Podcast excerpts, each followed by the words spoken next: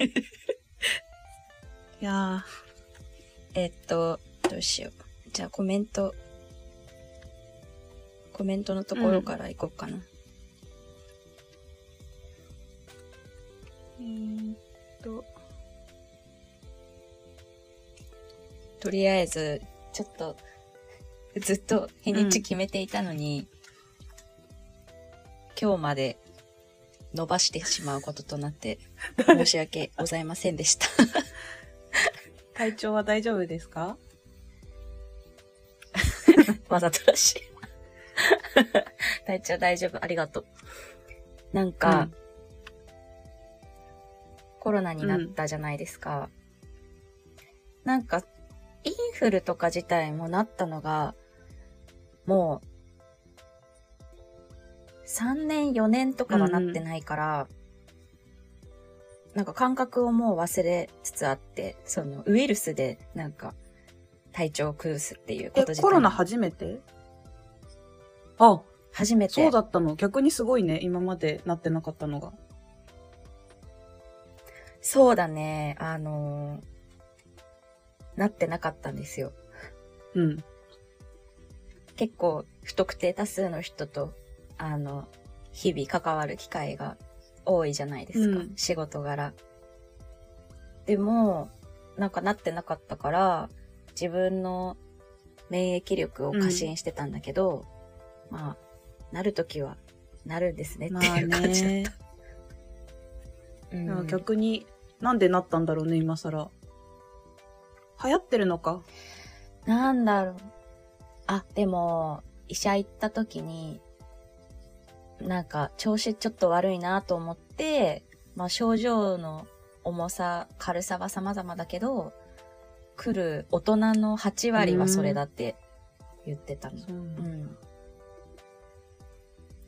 でもあの、なんか、その、なった時の症状はまあもちろんうん。辛かったんだけど、なんかそれよりも今じわじわ来てる後遺症の方が地味に辛くって、なんか、よく聞いてはいたけれども、あ、こういう感じなんだみたいな。なんかいろいろ後遺症って言ってもさ、なんか悩んでる人多いけど、うんいろいろ種類あるなって思ってて、主に何で苦しいの、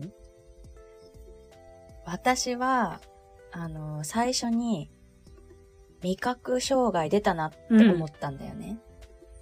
うん。治ってすぐ、本当に熱下がって、まあまだ喉とか痛いなって思ってる時から、まあ、味覚障害出たなって思ったんだけど、何、何の時に思ったんだったっけ？えっとね、うん。コーヒーを入れて飲んでみた時に、鼻が詰まってるわけでもないのに、なんか、コーヒーの味がわからん、わからないっていうか、コーヒーを私は入れたはずなのに。え、でもそんなレベルなんだ。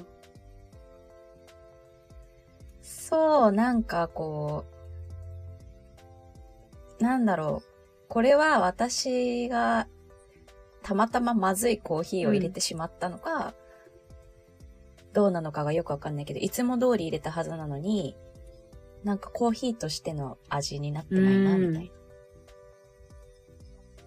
そう、それが、まあ、きっかけというか、気づいたきっかけではあるんだけど、ああ、そんな感じで、あのー始まって、で、その日に、お茶飲もうと思って、黒ウーロン茶を入れたんだよね。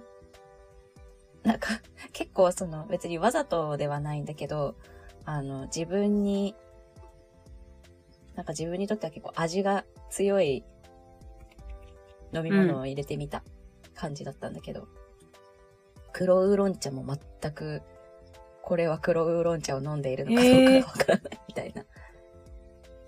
うん。結構苦いじゃん、黒ウーロン茶にすると。なんかそれも、なんかよくわかんないなぁ、みたいな。そんなにか。そう。逆に、私もコロナ1年前ぐらいになったけど、あのー味覚障害とかそういうの全くなくて、逆に。なんかただ高熱で苦しんだから、なんかインフルエンザと何が違うんだろうっていう感じだったの。つ、辛いけど。うんうん。だからね、なんか人それぞれだよね。なんか記憶障害？なんか記憶力が完全に前に比べてなくなったって子がいて、友達に。なんうんか仕事に支障出るぐらい。あー、記憶力辛いよね。だから、でもね、味覚だって、ねえ。まあでも、ちょっとずつ多分、薄れてくんだと思うけど、うんうん。やだね。まあ、なんだろう。その味覚なのか、それと同時にね、あの、嗅覚もやられ。ている。じゃあコーヒーの匂いもしないの？なんか、あの、その液体物、なんかその後に味噌汁飲んだ時は、大丈夫だったの。味噌汁の味だなぁと思っ。たのね。だから、飲み物とかそういう香りで、みたいなものに反応してるのかなって途中から思い始めて、味がっていうよりかは、香りがあるから味も感じられてるようなものに反応してるのかなってちょっと思ったんだけど、嗅覚の場合はね、なんか、これも調べたら同じような人が出てきたから多分後遺症だなと思ったんだけど、なんかずーっと、なんか私の場合は、なんか、スイカと、マンゴーを混ぜたような、なんか、外国のボディーソープみたいな匂いがずーっとふわっと香ってるんだよね。嗅覚がなくなったんじゃなくて、なんかはよくわからない匂いがずっとしてるってこと？そう、よくわからない匂いが漂っているし、なんかふと香ったものはすべてその匂いなの。そういうことか。例えば、そう、あの、シャワーとかして、こう自分からさ、あの、使ってるシャンプーの香りとかがふわっとしたりすることがあるじゃない。そういうのも全部その同じ香りがするの。ええ そっか。とか、あの、家から、あの、外から帰ってきてさ、まあ、例えば、玄関になんかディフューザーとか置いてたとしたら、なんかその、常に部屋の中にいると、その部屋の匂いが改めて感じることってちょっとなくなってくるかもしれないけど、外から帰ってきて、パッと開けたら、あ、その香りがするなって感じることってあるじゃない。そういう、なんか玄関開けてすぐの自分の家の香りもその香りなの。ええ なんだろう。これさ、地味に、地味に辛いし、なんか、匂いを感じれなくなったっていう後遺症は聞いたことあるけど、その独特の匂いが何に対してもしちゃうっていうのが、ね、うん。初めて聞いた。そう。そう。で、私はそのなんか外国の、なんかその、人工的な香りがするなって思っていたんだけど、なんかこれをガソリンみたいな匂いがするって表現してる人もいて、ああ、ずっとそういう感じでっていう人もいるんだなと思って、まあこれも徐々に治ってくれたらね、いいなと思うんだけど、そうだね。そう、そんな感じの後遺症ですよ、今。一応付き合っていまあ、ってるの不謹慎だけどガソリンじゃなくてそういう、なんか、匂いは強いけど、うんいい匂いだと思えるものでよかったね。いいい匂いではないの？かなんかまあ人工的な、非人工的な甘い香りだな、あーまあでもみたいな感じですそれもそれで辛いか。まあ、なんかこう、うん、ガソリンではないかな、とりあえず。いやー、おっていう大事になさってください。あありがとうございます。なんかね、しばらく多分免疫下がってると思うから、立て続けになる人もいるじゃない。うん。うん。うんうんうん気をつけてね。うん。もうくれぐれもはい無理はしないようにっていうことを、はい。意識しよはい。うと思います。仕事はその間休めたの？ああ、一応休めた。まあそうだよね。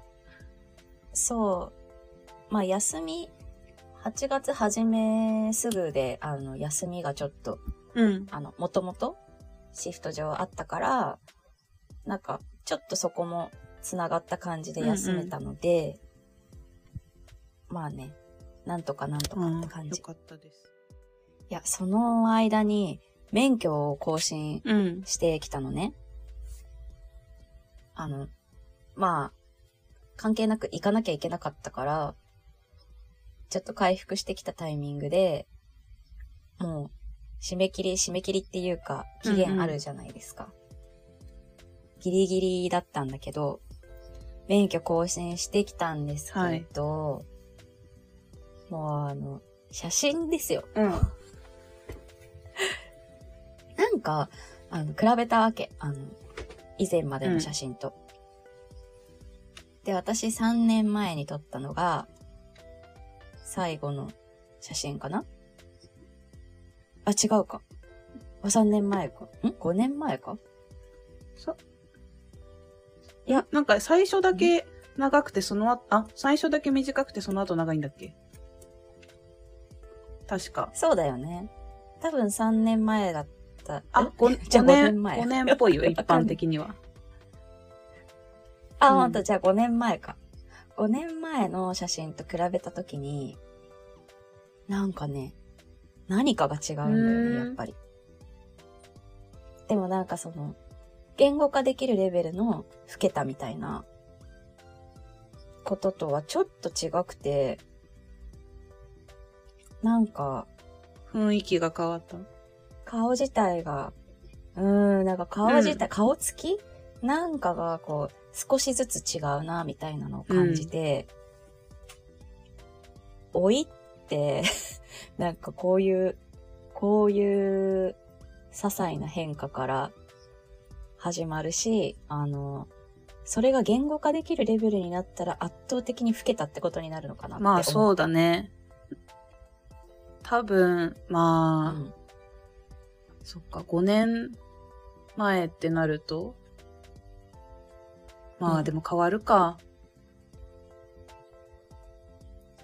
変わるよね。一旦さ、5年前くらいからそのなんか曲がり角みたいな呼ばれるものが徐々になんかこう自分でもああそうだなって思えるようになってくる年齢を経てきたんだもんね。そうだね。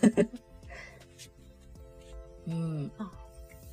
友達で同じように免許更新した子が言ってたのは、顔長くなったなって言ってる子いて、あるあるだね。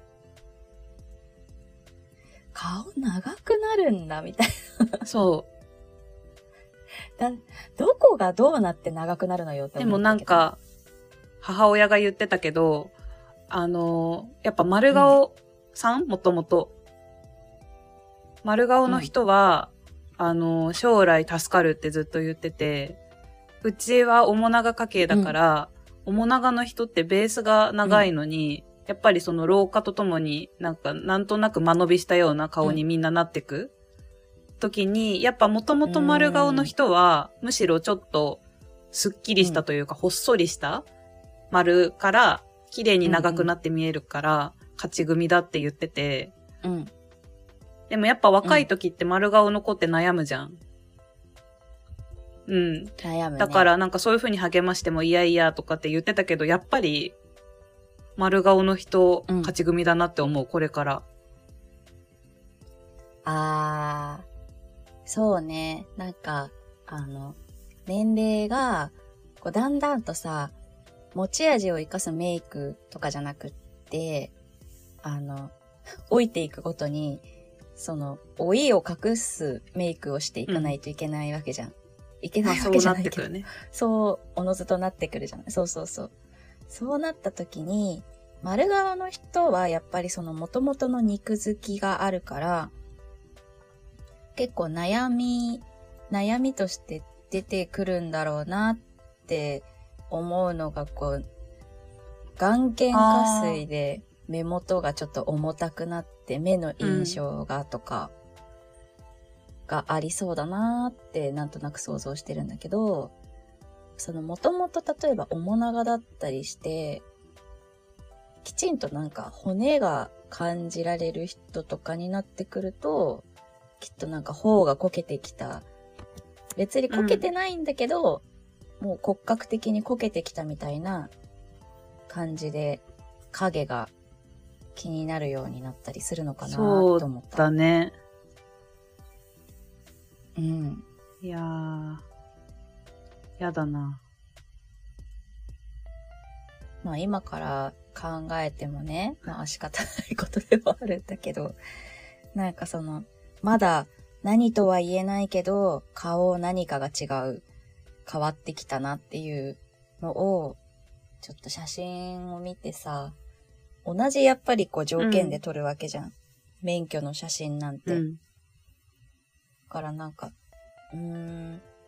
まあ、まだ何かは違うけど、言語化できてないぐらいまでの緩やかな老いがこの5年後もそうであったらいいなと思いつつ。そうだ。ね。うん。いろんな面で頑張っていかないといけないなって思ったよね。私は、あの、去年、海外、久しぶりに行って、その時うにん、パスポート、パスポートなんか10年更新じゃん。だから、うんうんうん。パスポートを久しぶりに開いたら、多分二十歳ぐらいの自分だったんだよね。もう明らかに違う。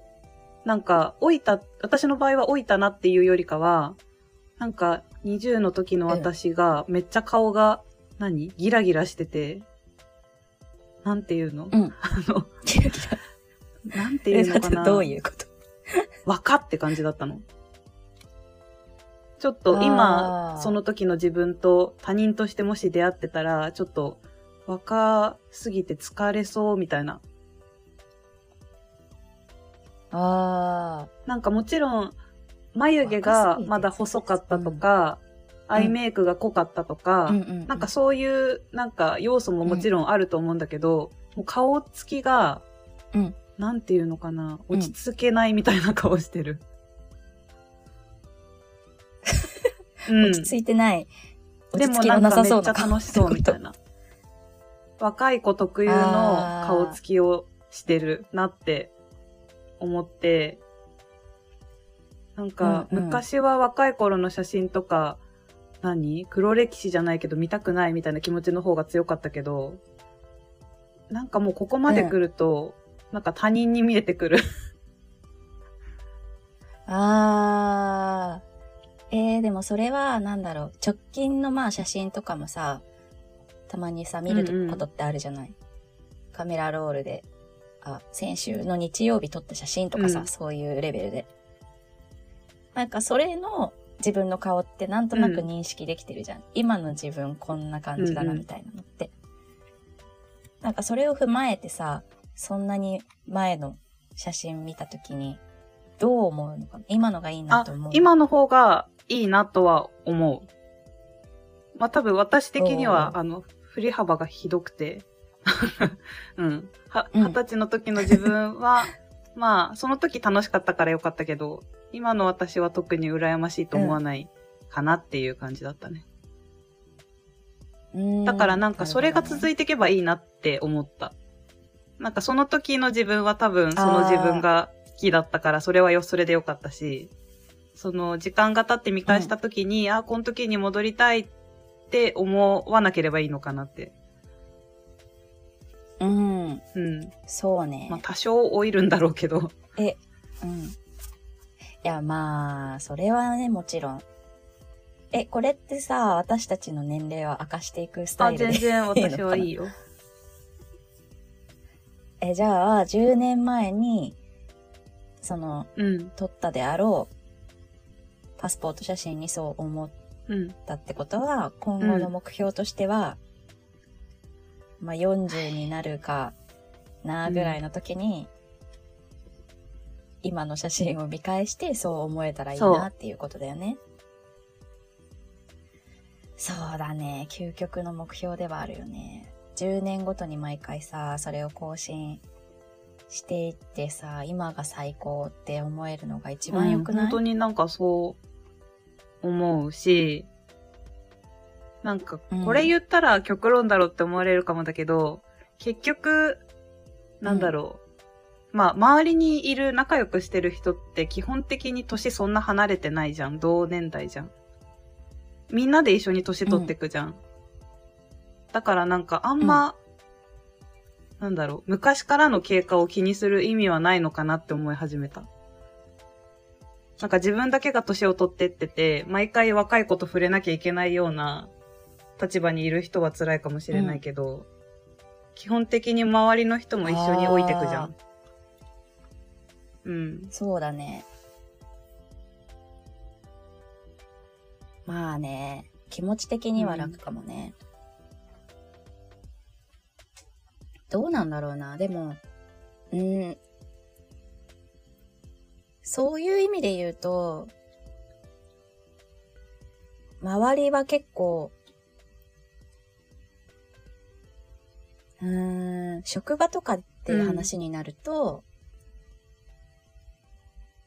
逆に、こう、10歳ぐらい上の先輩とかの方が、うん、なんか、格好とか含め若々しかったりするかもしれない。逆に？うん。逆にね。例えばすごい、めっちゃインナーカラー入れてる先輩が多かったりとか、そうだね。そういう、な逆にあんまり色で遊んだりとか、うん、なんかそういうのを、年齢が浅い子たちの方が、してないのかな。まあ確かに。なんだろう、こう、あえて楽しめるじゃないけど、うん、なんか母親とかにもなってるような世代の人とかの方が、それをなんか、あえて楽しめてる感じなのかな。うんうんうん、なんかまあ時間はないだろうはずなんだけど、そこにちゃんとこう、手をかけられることで、なんか奮い立たせられるものとかがあったりするのかなって思ったりした。私の職場も、うん、若い子は結構、なんだろう、最悪寝起きで結構適当な格好で来ちゃったりする子もいるけど、上の人は、うんうん、なんだろう、まあ子育てとかお家のこともあるけど、会社に来る時を、こう、ある種、おしゃれをする場じゃないけど、その、家庭から離れられる時間なわけじゃん。うん、だから割となんかそういうのでファッションとかを楽しんでるんだろうなっていう綺麗な感じの人が多い。あ、うん、やっぱりそうだよね。なんか、まあ、業種に関わらず、そのくらいの世代ってさ、なんか、きっと大事なんだろうね。うん、その、妻でもなく、母でもない、こう、瞬間の自分。そう。で、こう、なんか、あえて作り出さないといけない時もあるのかもしれない、ね、そうだね。そう思う。うん。そしたら、うん。ちょうど話つながってくけど、ねうん、なんかコメント書いてくれてたじゃん。うんうん、ジェンダーロールを考え始めたらすが出せなくなった話。ジェンダーロールを考え始めたら素が出せなくなった話。そうなんですよ。なんていうかこう、これはでもジェンダーロールだけじゃないのかな。なんか、その、今、この瞬間、どの立場で喋っているかによって、うん、なんかすごく発言を考えてしまうように大人になって。例えば？例えば、まあそのジェンダーロールっていうところで言うと、あの、アプリやってるじゃないですか。うんうん、アプリやっていて、あの、初めましての男の人と話したりするときに、なんかこう、期待される私の回答ってこうだよな、みたいなことを無意識にいちいち多分考えて発言しちゃってるから、なんか、ありのままってなんだみたいな。あ迷宮に入り始めるみあ、ないたな。るほどね。そう。そまあそこは、あの、着地はしていて自分の中の考えの。なんか、まあ、うーん、こういう風に、あの、ノリと喋ったりとかしてたり、女子同士で集まってる時に、特に何も気を使わずいろいろ発言できている時がありのままなんだとするうん。けど、でもなんか、一方で、その、それを表裏なくずっとやっていることが、こう、円滑に進まない場合もあったりするじゃない？そうだねと思って。そう。で、まあそこの時々で、なんか、まあ、うまくやるために変えていくことは結局大事なことだから、その、なんかうまくやろうとしてる時の自分ですらも、ありのままなんだろうなっていう風に認めてあげることにする。っていうのが結局自分の中で導き出された答えではあるんだけど、でも、その、ジェンダーロールを考えたら、吸って出せてないよねっていうのは 常に思ってるんだよね。じゃあ、そっか。なんか、うん、頭の中では、そういうのを取り繕ってるじゃなくて、円滑に進めようとしてる、うんありのままの姿じゃんって思いたいけど、そうは言ってもって感じ、そう。なんか小さい話で言えば、その、きっかけになった会話なんだけど、男の子同士で、あの、遊びに行ったり、飲んだりししてるときに、どんなこと話すっていううんうん話をしていて。で、まあ、こんなこと話すかな、みたいな、こう、流れから、まあ、質問返しで逆に聞かれるわけじゃん。でも、ありのままの時に喋ってること？なんて、なんか、とてもじゃないけど、男性には公開できないと思って、なんか、とっさに、あ、知らない方がいいと思いますって 言っちゃったそんだよ、ね。れはでも取り繕ってないね。あ、取り繕ってないのうんなんかそれを、なんだろうな、例えば、えー、料理の話をしてますとか、なんか、完全なる嘘？うん、は、うん。あれだと思うけど、なんか、言うべきじゃないから伏せたって感じだよね。そう、でもそれはさ、たまたまじゃない？そのなんか、まあ、その、お互いちょっとわら、みたいな感じでうんうん。話せるような、たまたまその初対面の人だったから、あ、あんまり女子同士でどんな話してるかは、なんだろう、聞かない方が身のためだよっていうふうに言えたタイプだったけど、言えないタイプだったら、多分その、料理の話とかしてますねって言うかもしれないし。でも、うん、そうだね。なんかこう、求められてる、こう、回答というか、その女性として、こうであってくれることを期待されてるんだろうな、うんみたいなことを無意識に考えちゃうよね。なんうん。っていうことを感じたっていうのがこのジェンダーロールを考え始めたらっていうことだった気がする。なんか、う。うんん、そうだね。なんか私的には、でもなんかその相手の人がどういう答えを期待してるかはわからないじゃない、結局、こっちが、うんなんだろう、憶測で言ってるわけじゃん。うんでまたこれが私たちのタイプが違うところの話になっちゃうけど、私はあえうん。て全部言ってくスタイルなの。で、はあそれで引く人なら、多分私は今後もこういう話を赤裸々にしちゃうから、うん、抑えてるのは嫌だし、あっちも隠されてるのは嫌だろうから、なんだろう、そこで見切りをつける材料にしちゃうんだよね。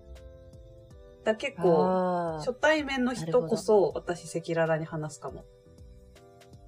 な、うーん、自己開示をしっそかりこで、うん、うん。していくっていうね。だから反対に相手の人がなんか明らかに取り繕ってるじゃないけど、それこそあちら側は男性に求められるようなことを考えて発言してくれてるんだろうな、素じゃないんだろうなって思うと、なんかそこまでになるかも。うん。へえ。ああ、まあ確かにそこは違うかもしれないな。ジェンダーロールを考え始め、なんかその、結局、あの、よくツイッターとかでも、どうかな？私はそういう風にマーケティングされてしまってるからそういうツイートばっかり流れてくるんだけど、まあ、夫婦間のコミュニケーションん。での、その、夫にこんなところにイライラするとか、子育て中に話が通じない夫とか、なんかこんなに大変なのに、全然こう分かってくれていないうんうん夫とかよく流れてくるんだけどね。なんか、こうん。う、。なんかそこも、すごいこう、ジェンダーロールを考えてしまうんだろうな、私だったらっていうふうに思って、例えば、その、素を出してうん。何も考えず言うのであれば、私は多分感情的になって、なんかもう、反射神経でも、なんでこれやっといてくれないのとか、ちょっと考えればわかるでしょとか、言いそうになるんだけど、なんかここで一旦ジェンダーロールをこう考える私の、あの、無意識でその考えちゃう、まずこの、なんていうの？通り道があったとしたら、なんかきっとその、どういう風に捉えるか、一旦考えて言い方すとかすごい気をつけるんだろうなとか。女の子らしくこうやって言っといた方が、結局、意味を考えると、その、ありのままの時の反射神経的に言っちゃう言い方と、意味は同じなんだけど、なんかそこを変換して、可愛く言っといたら、なんか、同じこと捉えられても、素直にこっちの方が動いてくれるんだろうなとかをすごいなんか、考えてしまうようになっちゃった、なるほどね。まあ、だからなんか、一緒にうん。いるパートナーと、どう過ごしたいかに多分、なるみは重きを置いてるんだと思うんだよね。多分それでなんていうのかな。感情的な自分を抑えはするんだけど、だからそこで思い切りの素は出せないけど、それによって冷静になれるから、円滑に進んで、二人の関係は良好に入れるっていう、そこの最後の部分に重きを置いてるのかなってちょっと思った。ああ、そうかも。まあ結局それで、なんか、まあどっちが正解とかはないんだけど、まあ、その、こう、吐き出してるアカウントがやっぱり多いじゃない。なんか、正解とかはないんだけど、すごいそこを追求してしまうよね。なんかどっちの方がいいんだろうみたいな。そうだね。なんか、まあ、うんそんな無謀なって思うかもだけど、私はなんか、その、感情的になってしまうところを出しても、うまくいくような人が一番いいんじゃないって思うタイプ。ああ、そう、そうね、そうね。まあでもなかなかいいないよね。なんだろうね、その、ありのままがいいよっていう人はいると思うけど、でもなんかそれは、なんかそこまでの間に、あのもうめっちゃ好きになっちゃった後での結果論なのかなとかも思ったりするからね。なんか、お互いもうその時点で好きだから、どんなにありのままでいてもいいうん。というか、そこでもう取り繕っても仕方ないよっていうところまで行っちゃってればいいのかもしれないけど、まあそれこそその最初の判断材料でやっていくんだとしたら、なんか世の中あまりにもそこでのマッチングがなかなかできない。そうだね。大人って辛い。てれば話してるほど、えなんかめっちゃ考えて恋愛するようになっちゃったんだなって思うよね。やだ、ちょっと。なんか、それこそツイッターでさ、なんか、うん。今私たちの世代で花火大会に行くのと、学生の時うにん。小銭を握りしめて、好きな子と待ち合わせをして、うんちょっとしか買えないけど、なんかこう、屋台を回って、うん。花火を遠くから見て帰ってたあの時はもう全然違うみたいなことをツイートしてる人がいて、もう今は。お金出して有料席にも座れるし、別に食べたいもの何でも食べれるし、うんでもなんかもう、うんあの時のピュアな感情ではないよね。あの、あの、なんだったら、私は行きたくありま花せん。混むからね。はい。あの、混むのとか本当に無理じゃないですか。で、暑い、暑いのに、その人の体温すら感じに行かなきゃいけない。まあ確かにそりゃ綺麗だと思いますよ。だけどその綺麗だなーで全部をこう、吸収してもらえるほどなのかって言われると、なんか労力が、あのあの、無理ですよ。そんなことを言われた後にとっても言いづらいんですけど、うん。今週末花火行く。それは、それはもう言ってらっしゃいませですなんかやっぱり違うなって思うのが、学生の時だったら、あの、先に屋台は出てるじゃない、花火上がるよりも前に。だからお昼から行って、まあいっぱい屋台を満喫して、ちょっと時間を潰して花火を見てみたいな、こう、フルで楽しもうとしてたんだけど、もうそんな気力はないし、うん。日焼けもしたくないから、もうギリギリまで家で待機して、で、もう電車も混むからタクシーで近いところまで行って、で、まあ、すぐさっと帰れるような遠目で、あの、花火を見るっていうプランだから、やっぱりもう違うよね。わあ、違うよ。違うんだけどさ、その、それこそなんか、小銭握りしめて屋台でうんちゃらかんちゃらっていう話がうん今あったじゃん。なんだったらその、なんか一番、なんかこの年齢の、なんか恋愛でのあるあるなのかわかんないけど、そういう屋台に買いに行って、並んで買いに行くけど、なんかその場所は取ってて、とかさ、そういうことが出てきた場合に、どんなこうスマートな振る舞いをお互いしたのかどうかみたいなところをさ、絶対に考え始めちゃうんだよ。屋台の人とのやりとりとか、お金の渡し方とか、うん。なんかちっちゃい子が騒いでる時に嫌な顔してないとか、なんなら先に譲ってくれてたらベストとか、めっちゃ見ちゃうかも。怖い。怖いよね。なんか、何食べたいか聞いてくれたかと自か。分が食べたいものばっ いや、かこういうこと言うと食べてないかとか。そうそうそう。こういうこと言うと本当になんか嫌な女さんと思われるかもしれないけど、でも絶対高校生とかの時に、なんか、言わないようなことを多分言い始めるんだよね。だいたい、さあ、その、評価、うん。を持ち帰って女子会のネタにするじゃん。う、う、う、うん、うんとは言いづらいけど、うん。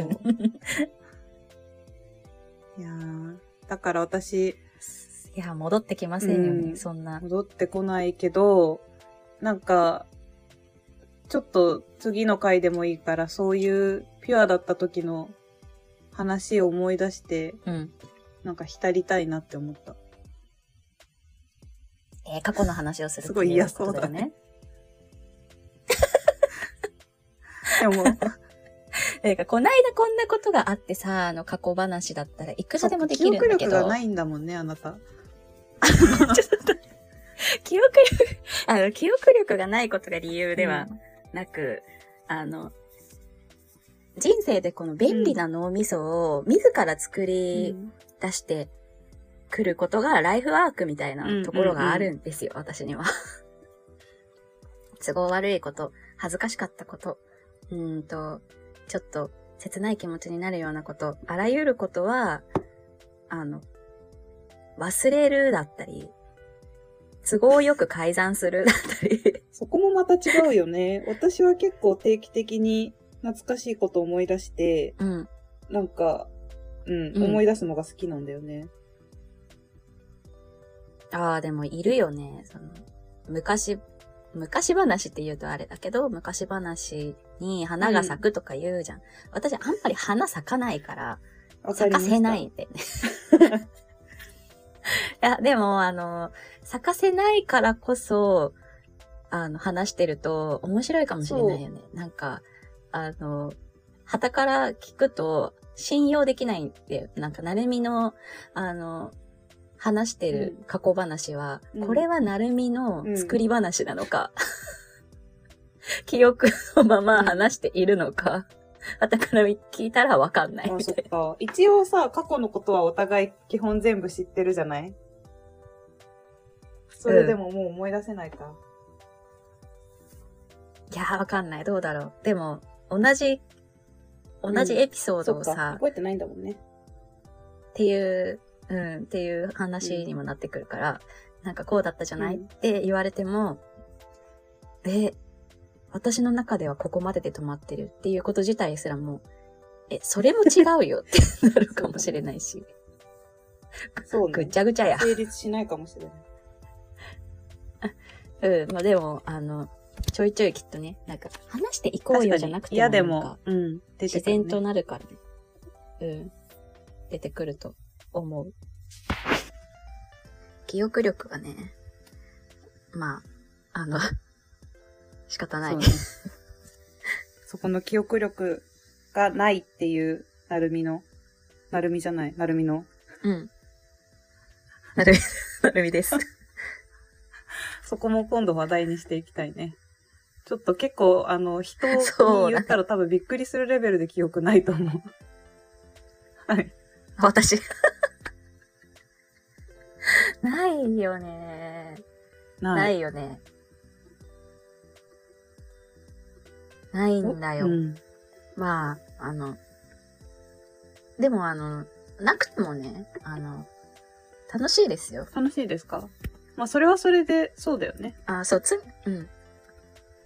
常にだって、過去の話聞いてても新しい気持ちで聞ける そうだね。なんか、あの、普通、まあ、ほぼ幼馴染と言っていいぐらいの関係だと思うけど、うん。なんか普通、うん、共有できる話があってめっちゃ楽しいと思うんだけど、毎回、ほぼ一方通行っていうか、え、そうだっけってなるけどね。なるね。あの、もう本当にすいませんって感じだよね。でもまあその、逆にでもその、花が咲くじゃん。のりがこう、この時、さーって話した時、花を咲かせることができるタイプの人じゃん。うん、だからかわかんないけど、私の中で結構過去の話をする人と、なんかしない人って結構決まってて、のりはすごい過去の話を結構するタイプ。うん、一方的にね。ええー、まあまあまあそう、一方的にもそうなんだけど、うん、なんか一般的にこう、あっても過去の話をお互い全然しない関係性。あ、それもある全然しない子の方が多いかもしれないよね。ううん。でもそうね。様々だなと思った。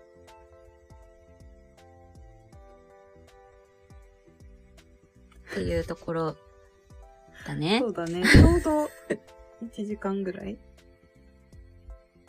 うん。はい。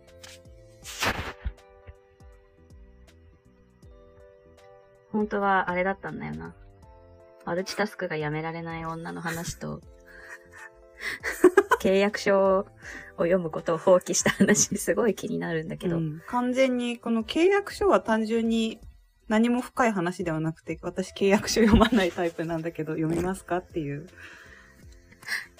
いや、本当に危ないからやめた方がいい。でも、ちゃんと読みそう、なちょっとま、あの、あ、じゃあちょっとこれだけ。あの、今 AI あがすごい進んでるじゃない。契約書なんて読まなくてもよくなるよ。えーでも、あの、いろんなことが進むっていうことはさ、それだけなんかさ、巧みに何か騙そうとしたりとか、その契約書の中に、ちゃんとこう、落とし穴作れる人もいる、いるし、どんどん出てくるからね。そうなんか、不動産なんて特にそういう世界だと思うだってからさ。そう、あ、家を買ったんですけどね。そのローンの契約書で、ちょっとびっくりするぐらい、まあもちろんだけど、膨大で、うん。うんで、ほら、あの、契約書をきちんとネット上で開いてクリックして、からじゃないと、先に進めないような仕組みになってるのよ。同意したっていう。契約書を開かずに次に進めなくて、で、一応開きはするんだけど、うん。これ本当に一から全部読んでる人いるんかなって思って。ええまあ、そうね。私、賃貸の契約の時ですら、割とちゃんと読んだ気がする。なんか読んでわかる？日本語がすごくあえて難しく書いてあるじゃん。そう。でも、あの、まあ、事前に結構知識ちょっと入れてったのかななんかその、ここが書いてあるかどうかだけは確認しろみたいなそうね。やつとか、そう、なんか、ここを見落としていたがために後々大変だったとかみたいなことも含め、なんか若干そういう契約に際して大事なことの知識を入れた上で、なんかそれがちゃんと記載されてるかを確認したような気がするな。ちょっと忘れちゃったけど。偉い。そうすればよかったけど、もう契約しちゃったから今更読み返しても。うん。いや、大丈夫なはずだけどね。まあ、大抵はね。そう、ちょっとそういうズボラなところが、もう、笑えない年齢になってきたなと思ったので、あの、いや、あの、その、なんか、あの、ぶっちゃければその、家の契約を例えばするってなっててもさ、ままあ、今の年齢でやることになったけれども、10個下の子でもさ、しようと思えばできるわけじゃん。なんかそうなった時に、なんかその、10個下の子が、なんかあんまよくわかんなかったから、みたいなのとはだんだんなんかもうお話が違うレベルの、もう、なんか年齢に差し掛かってきてるんだなと思うと焦るよね。はい。そう。じゃあまあ、ちゃんと契約書は、ね、一生の買い物だからね。ね。ちょっとまあ、時間があったらうん読み返そうかな。うん。もしくはちょっとチャット GPT に要約してって、お願いをしようと思います。やだー、そうやって。でも本当にあるんだよ。契約書を、あの、契約書の中で、ここはきちんと読んでおいてね、みたいなのを AI が、こう、マークしてくれるような、うん。契約書に特化したなんかリーガル系のやつが出てきてる。うん。だからやっぱ読んでないんだよ、みんな。なんか、いや、まあそうなんだけどさ、信用ならい。ないもう考えること放棄しちゃいそう。その話もまたさせて。この、びっくりするぐらいの速さで AI 進んでるからさ。うん。そうね。なんか、あえて考えないといけないっていう、なんか、フェーズに人間たち差し掛かってきてるのかもしれないよ。そうなんです。じゃあちょっと次回はそういう話とかをね、していきましょうっていうことで、で、次回、次回あたりには、あれかな、オープニングちゃんと、スクリプト、あ、そうだね。オープニングとうんエンディング、そうだね。なんか用意しといて、ちゃんとそこも収録に入れた上で、やった方がよ、よ、良さそうというか、はい。そうそうしようかな。そうしましょうん。うん。自己紹介う。そうだもちゃんね。と収録したいよね。確かに。じゃあちょっとその、自己紹介は、まあ、なんか、だらだら話してもあれだから、ちゃんとそうだね。作ろっか。はい。はい。ってことで今週もありがとうございます。また、来週できるかな？うん。かな？うん。はーい。てことでではでは。ははいい。じゃあありがとうね。じゃあはーい。ねー。